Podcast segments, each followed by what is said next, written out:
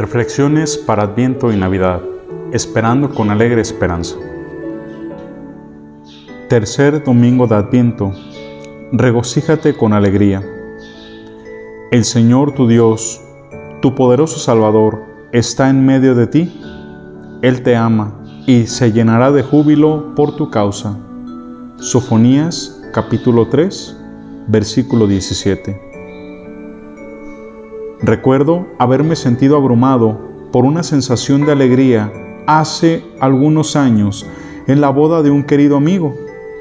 La congregación reflejó a la pareja lo que estaban exudando desde el momento en que los invitados comenzaron a llegar. La novia no se escondió para que el novio no la viera. El novio no estaba con sus padrinos esperando nerviosamente su entrada en el santuario.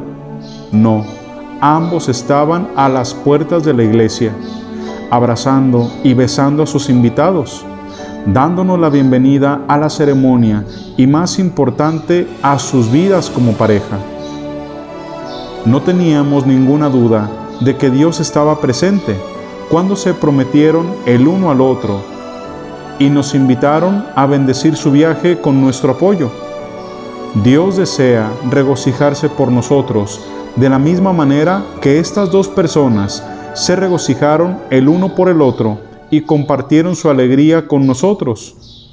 Jesús es la clara promesa de Dios de renovar su amor una y otra vez a lo largo de la historia.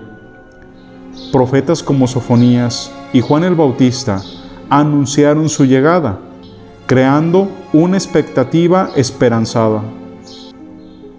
Pablo proclamó desde una celda de prisión que en Cristo Dios proporciona una paz más allá del entendimiento. Pablo incluso exhortó a los que escribían a que se alegraran siempre.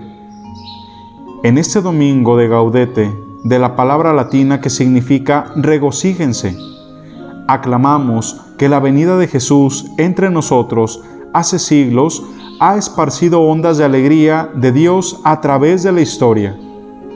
Mis amigos que se casaron hace muchas lunas, con gran alegría, también han experimentado gran tristeza y profundos desafíos.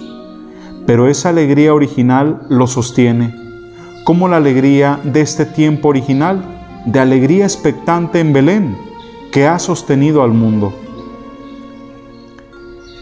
Inmediatamente, después del Padre Nuestro en la misa, la oración del sacerdote contiene estas maravillosas líneas. Ayudados por tu misericordia, vivamos siempre libres de pecado y protegidos de toda perturbación, mientras esperamos la gloriosa venida de nuestro Salvador Jesucristo. Hay una gran diferencia entre simplemente esperar y estar expectante.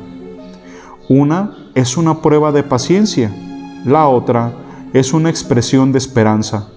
Seamos gente de esperanza bendita.